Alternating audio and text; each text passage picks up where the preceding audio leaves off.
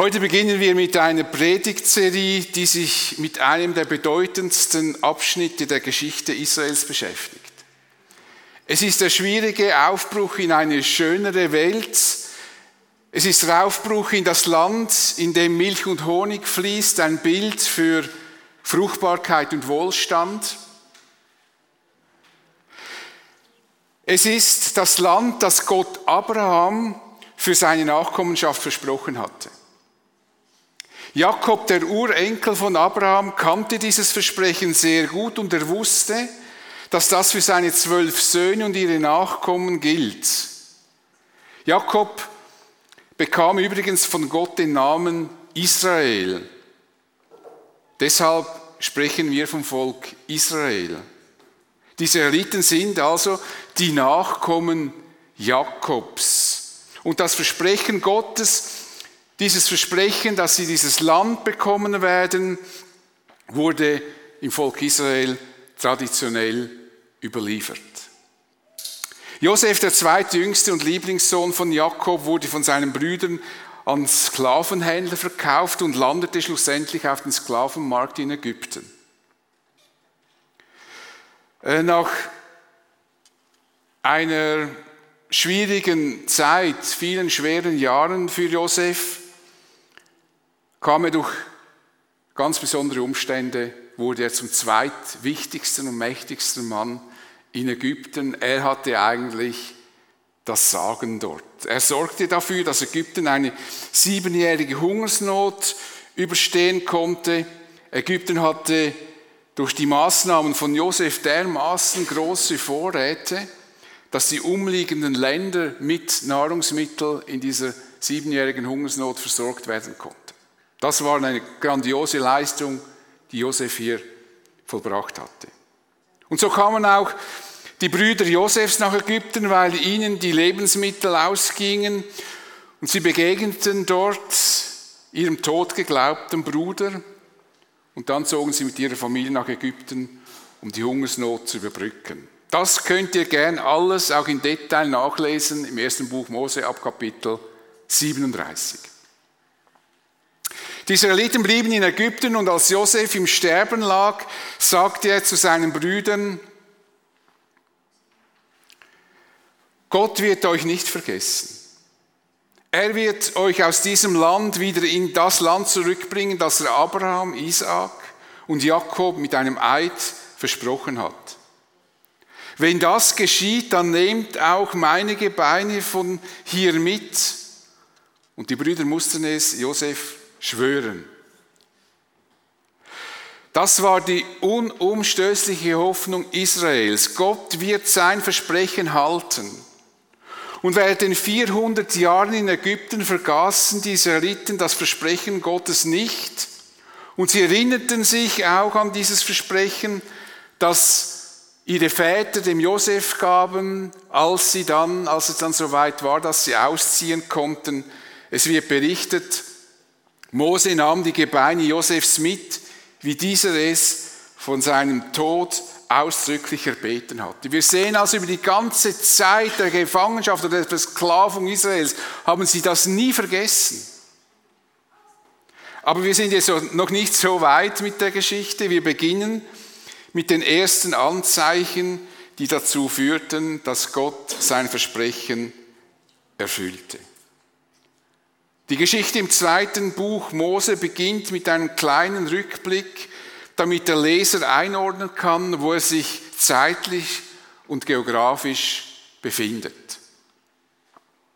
Zusammen mit Jakob, so beginnt das zweite Buch Mose, der auch Israel heißt, waren elf seiner zwölf Söhne mit ihren Familien nach Ägypten ausgewandert, nämlich Ruben, Simeon, Levi und Judah, Issachar, Sebulon, und Benjamin, Dan und Naphtali, Gad und Ascher. Josef war schon vorher nach Ägypten gekommen. Insgesamt waren es mit Kindern und Enkeln 70 direkte Nachkommen Jakobs. Dann waren Josef und seine Brüder gestorben, von ihrer ganzen Generation lebte niemand mehr.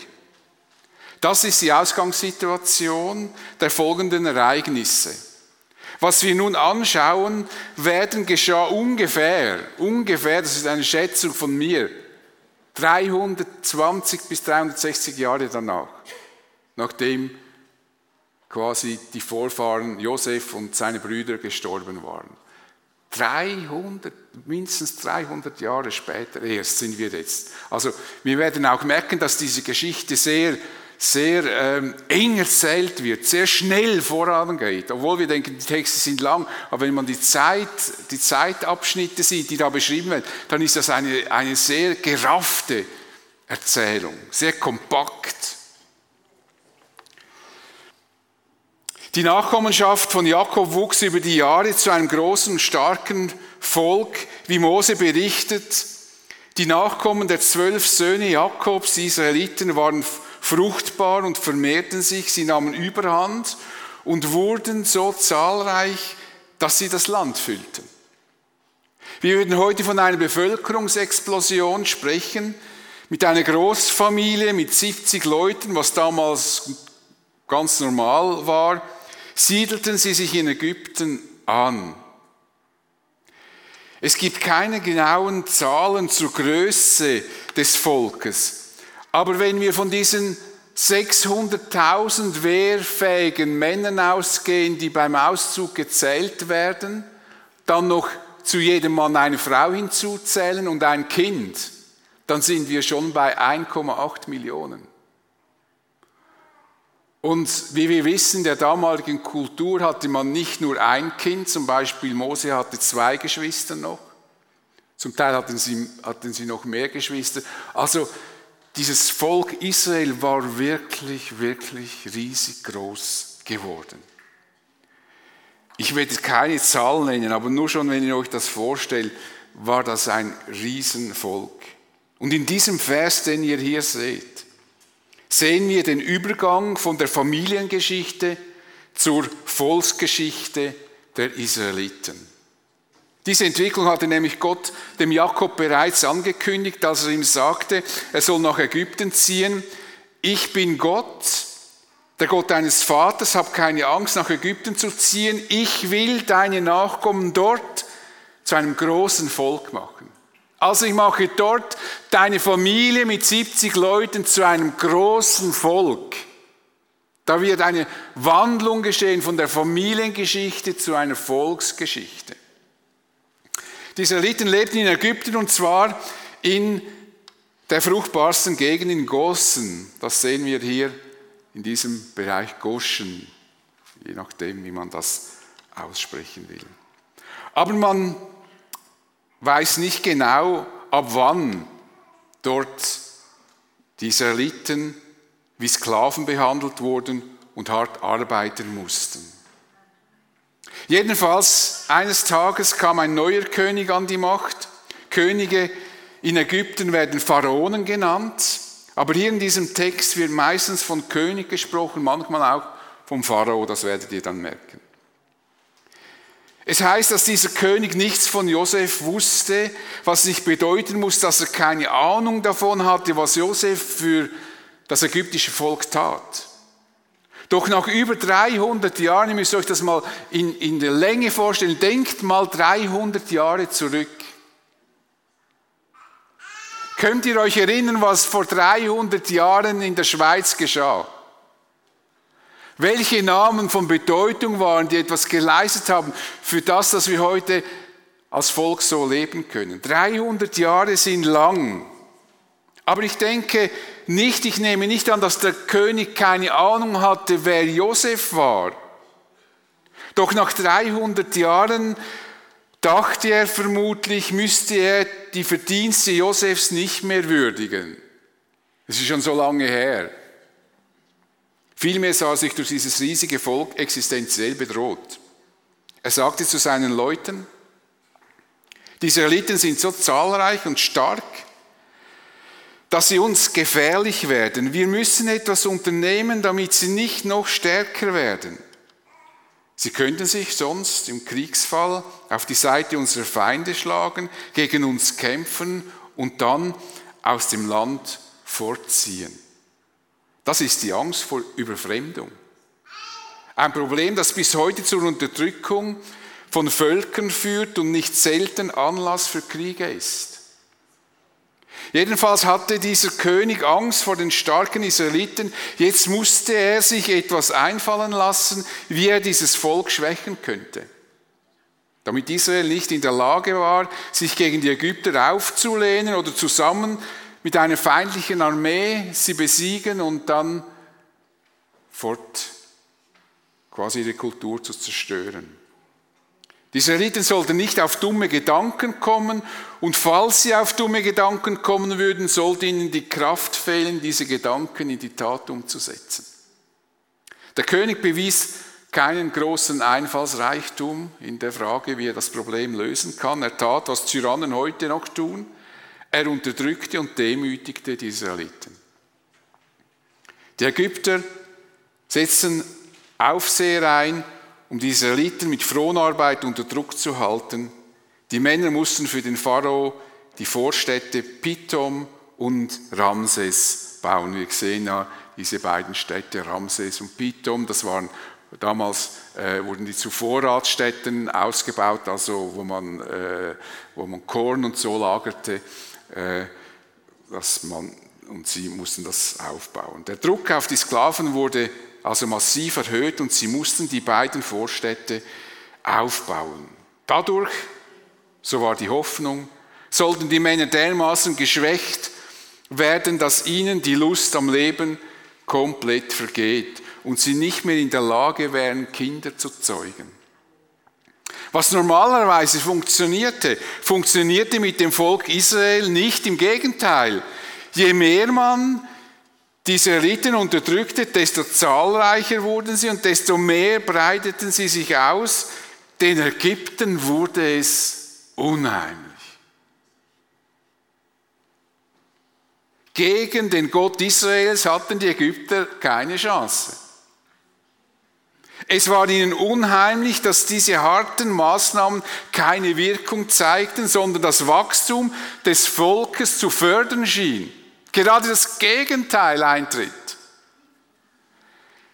Nun hätten Sie sich überlegen können, ob es eine zielführende Maß, eine Maßnahme gäbe, die zielführender wäre als Ihre Unterdrückungsstrategie. Sie hätten sich Gedanken machen können, ob das, was Sie hier erleben, nicht etwas über die Stärke und Macht des Gottes der Israeliten aussagen könnte. Offensichtlich hielten sie aber nicht inne, sie reflektierten nicht, was geschah. Mit blinder Besessenheit erhöhten sie den Druck, in der Hoffnung, irgendwann müsste das Konzept der Unterdrückung Wirkung zeigen. Darum ließen sie die Männer Israels als Sklaven für sich arbeiten, misshandelten sie und machten ihnen das Leben zur Hölle. Sie zwangen sie aus Lehm Ziegel herzustellen und harte Feldarbeit zu verrichten. Unbarmherzig behandelte dieser Tyrann die Israeliten. Doch sein Ziel erreichte er nicht. Das Volk wurde immer noch größer und noch stärker. Der Plan A ist absolut schief gelaufen. Hat überhaupt nicht funktioniert. Es gab eine Chance, die den Pharao hätte zur Besinnung bringen können.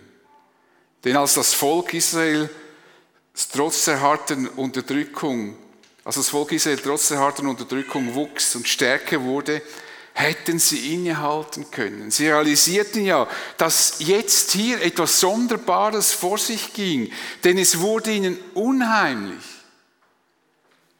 Das hatten sie noch nie erlebt, noch nie gehört. Aber sie machten trotzdem weiter. Selbst als Christen sind wir zu solchen Verhalten fähig. Wir sind durchaus in der Lage, Signale zu übergehen und ich bin der tiefen Überzeugung, dass Gott Signale sendet, wenn wir dabei sind, uns in einer Sünde festzubeißen. Da bin ich felsenfest überzeugt. Gott sendet uns Signale. Aber wenn wir eine Sehnsucht und einen Wunsch unbedingt erfüllen wollen, übergehen wir diese Signale und reden unser Tun schön und begründen unser Verhalten nicht selten mit wunderschönen Bibelversen und theologischen Exkursen. Dann entwickeln sich manchmal Menschen zu hochkarätigen Theologen, denen aber das Fundament für eine seriöse Theologie dann leider doch meistens fehlt. Oder ich sage, stecke in einer Glaubenskrise. Das ist auch gut, weil dann bin ich der Arme, der das Opfer ist. Es kann sein, dass ich durch einen Schicksalsschlag in eine Glaubenskrise komme, aber manchmal komme ich auch in eine Glaubenskrise, weil ich etwas tun will, was ich weiß, dass es Gott nicht gefällt. Dann sollte ich vielleicht nicht von Glaubenskrise sprechen, sondern sollte ich davon sprechen, dass ich jetzt einfach nicht das tun will, was ich meine, was Gott will. Das ist meine Verantwortung, dann bin ich nicht das Opfer. Wenn ich von einem Schicksalsschlag getroffen bin, ist das was anderes. Und es ist sehr bedauerlich, dass viele Menschen die Signale übergehen, mit denen Gott die Menschen zu sich ziehen möchte.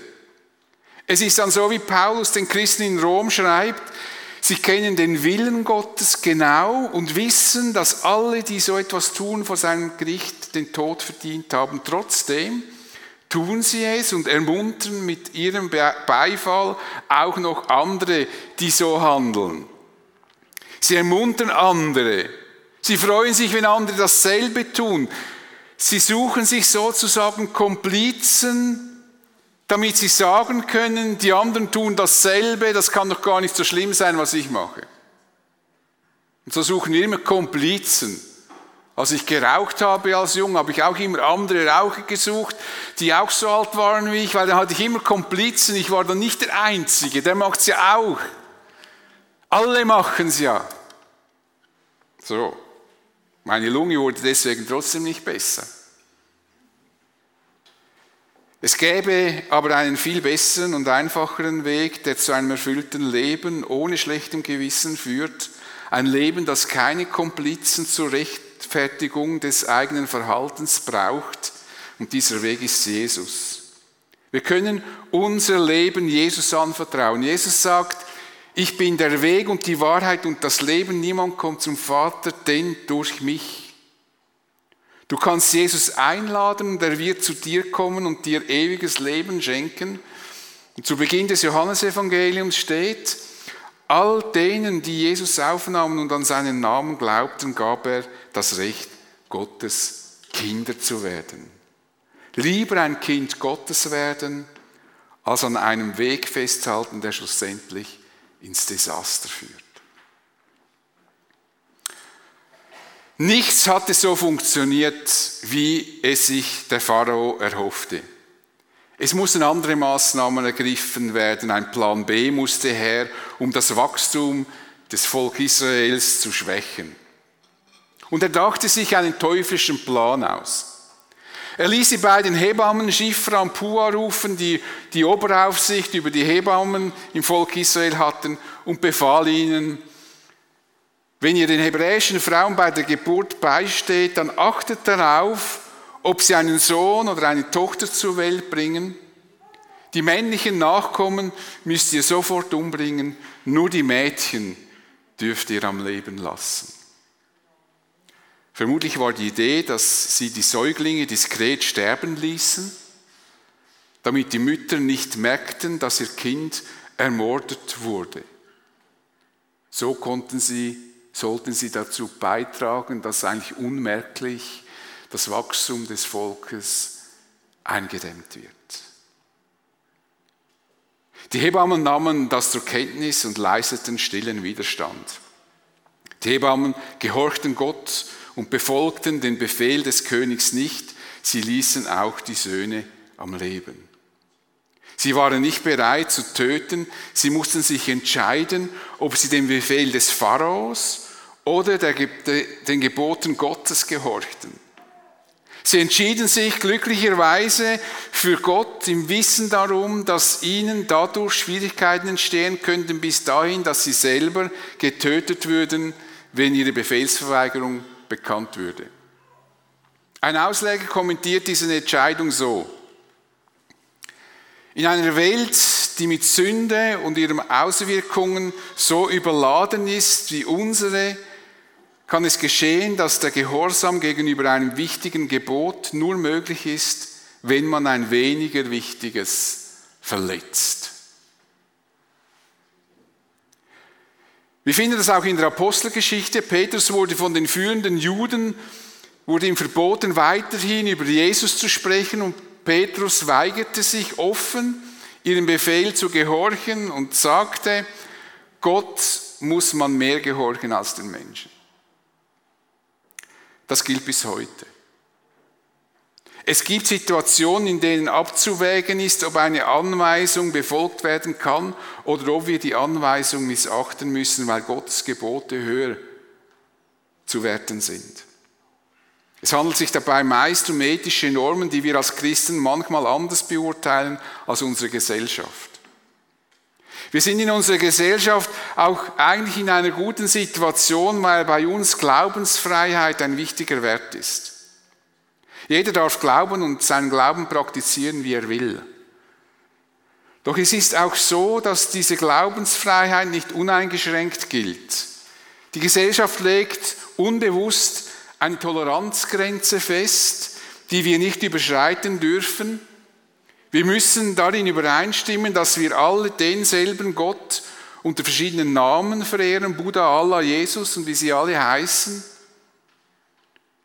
Aber ich hoffe, wir halten daran fest, was uns die Bibel sagt und überschreiten diese Toleranzgrenze. Hier gilt, dass wir Gott mehr gehorchen sollten als den Menschen.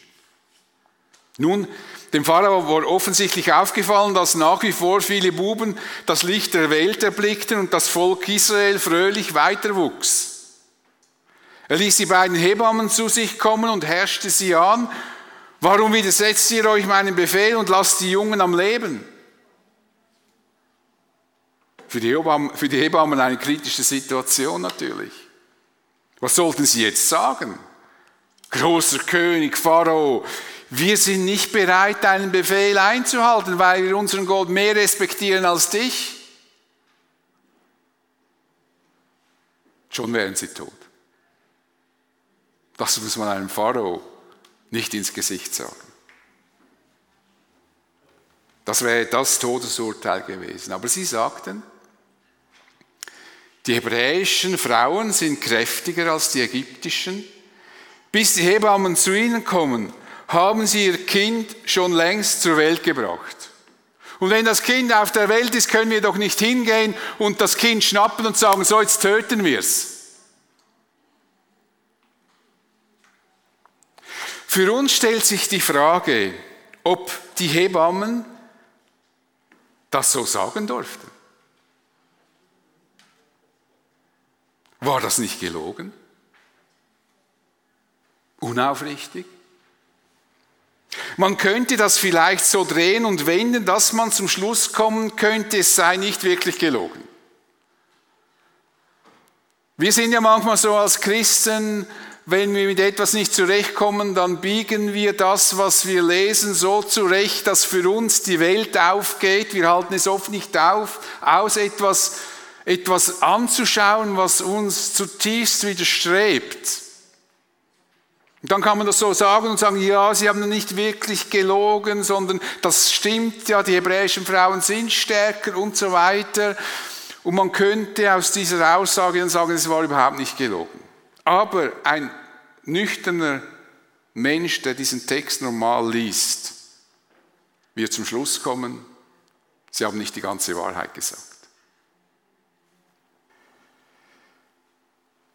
Sie waren nicht bereit, diesen Befehl auszuüben. Das war die Wahrheit. Für uns stellt sich also die knifflige Frage, ob man in einer solchen Situation lügen darf. Beantworten wir diese Frage mit einem Ja, dann bestünde die Gefahr, dass wir als Christen plötzlich einen Freipass zum Lügen bekämen. Wir würden natürlich von Notlüge sprechen, aber wo wäre eine solche Lüge erlaubt und wo nicht? Wo ist Not und wo ist nicht die Not? Wir merken, es ist nicht immer alles so einfach, auch in der Schrift nicht.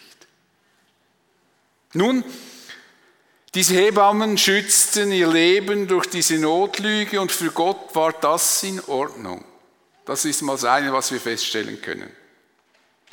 Er belohnte die Hebammen für ihr Verhalten. Er belohnte zwar nicht ihre Notlüge, aber er belohnte, dass sie sich weigerten, diesen Befehl auszuführen. So vermehrte sich das Volk Israel auch weiterhin und wurde immer mächtiger. Gott aber ließ es den Hebammen gut gehen, weil sie ihm gehorcht hatten, schenkte er ihnen zahlreiche Nachkommen. Gott sah in ihrer Notlüge offensichtlich kein Problem. Solche Grenzerfahrungen gibt es im Leben. Im Zweiten Weltkrieg versteckten viele Menschen Juden und Zigeuner, die man in Konzentrationslagern ermorden wollte. Oder man kann es noch schrecklicher sagen, entsorgen wollte. Das zeigte die ganze Menschenverachtung. Kam die SS, um diese Leute zu suchen und wurden die gefragt, die sie versteckt hatten, ob sie Menschen verstecken würden, antworteten sie natürlich, nein, wir haben niemanden versteckt.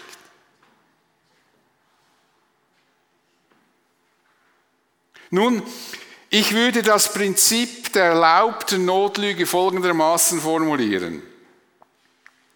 Wir müssen dem Bösen gegenüber nicht um jeden Preis die Wahrheit sagen, wenn wir dadurch das Gute beschützen können.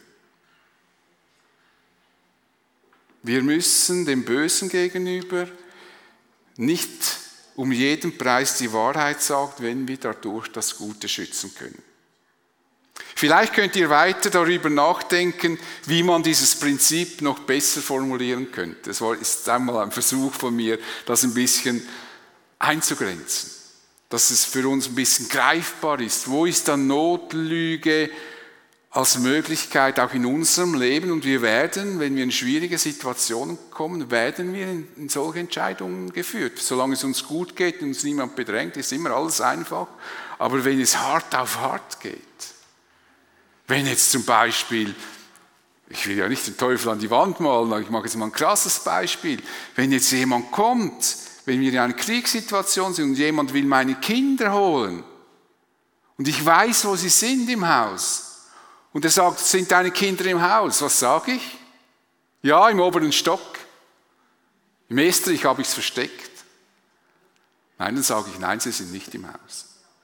Dann schütze ich das Gute vor dem Bösen. Also, wir können weiter darüber nachdenken. Jedenfalls eine Notlüge ist dann nicht gerechtfertigt, wenn damit Böses tun und Sünde verborgen wird. Der Plan B funktionierte also auch nicht. Der Pharao gab nun die männlichen Säuglinge frei zum Töten. Der Pharao gab seinem ganzen Volk den Befehl, seinem ganzen Volk. Jeder konnte dann irgend so ein Kind packen und in den Nil werfen. Und sich das mal vorstellen. Das ganze Volk hatte einen Freipass bekommen zum Töten. Werft jeden Jungen, der den Hebräern von den, der den Hebräern geboren wird, in den Nil, nur die Mädchen dürfen am Leben bleiben. Er hetzte sein ganzes Volk auf, dieses, auf diese jüdischen Buben, er gab sie zur Ermordung frei. Eigentlich hätte der ägyptische König die Israeliten einfach vertreiben können, dann hätte er sich vor ihnen nicht fürchten müssen und sich bedroht fühlen. Das wollte er aber auch nicht, denn damit hätte er eine gute und günstige Möglichkeit verpasst, wie seine Städte gebaut werden. Er hätte günstige Arbeitskräfte verloren, die gut arbeiten. Wer hätte dann seine Städte gebaut? Bei uns wäre das nicht anders, würden wir alle Menschen ausweisen, die eine andere Herkunft haben, würden uns, würde unser Wohlstand massiv einbrechen, Spitäler müssten geschlossen werden, Mietshäuser würden leer stehen und so weiter. Der Weg, den der Pharao eingeschlagen hatte, um das Problem der Überfremdung zu lösen, war kein guter Weg. Für das Volk Israel war das eine Katastrophe. Kon so konnte es nicht mehr weitergehen.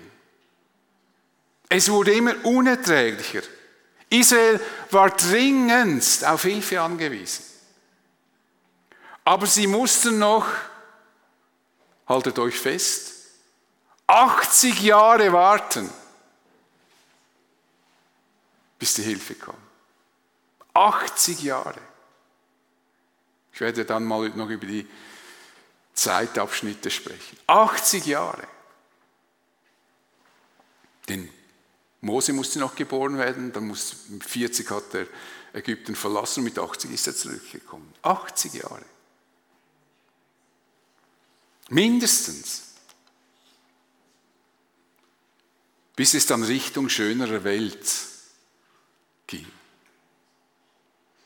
Eines möchte ich zum Schluss noch festhalten. Notlügen sind nur für die Not. Also für seltene und besondere Situationen. Im Normalfall und vor allem unter Christen gilt, was Paulus den Ephesern geschrieben hat. Legt das Lügen ab und sagt zueinander die Wahrheit, denn wir alle sind Glieder am Leibe Christus. Ich bete mit uns. Ich möchte dir danken, Vater, für dein Wort, das so lebensnah ist, das uns auch schwierige Situationen aufzeigt. Und wir können in solche Situationen hineinkommen und ich hoffe, dass wir dann vor dir die Weisheit haben, uns an den richtigen Prinzipien zu orientieren und das Richtige zu tun. Mit diesen Hebammen, wie sie darauf reagiert haben, hast du uns ein gutes Beispiel gegeben. Und das ist nicht das einzige, das wir in deinem Wort finden, aber sehr ein eindrückliches. Aber wir wollen ja nicht aufgrund einer Lüge leben, sondern aufgrund der Wahrheit. Wir wollen auch ehrlich und aufrichtig sein. Aber wir wollen auch erkennen, wo es nötig ist, dass wir dem Guten, das Gute schützen und das Böse zurückweisen. Amen.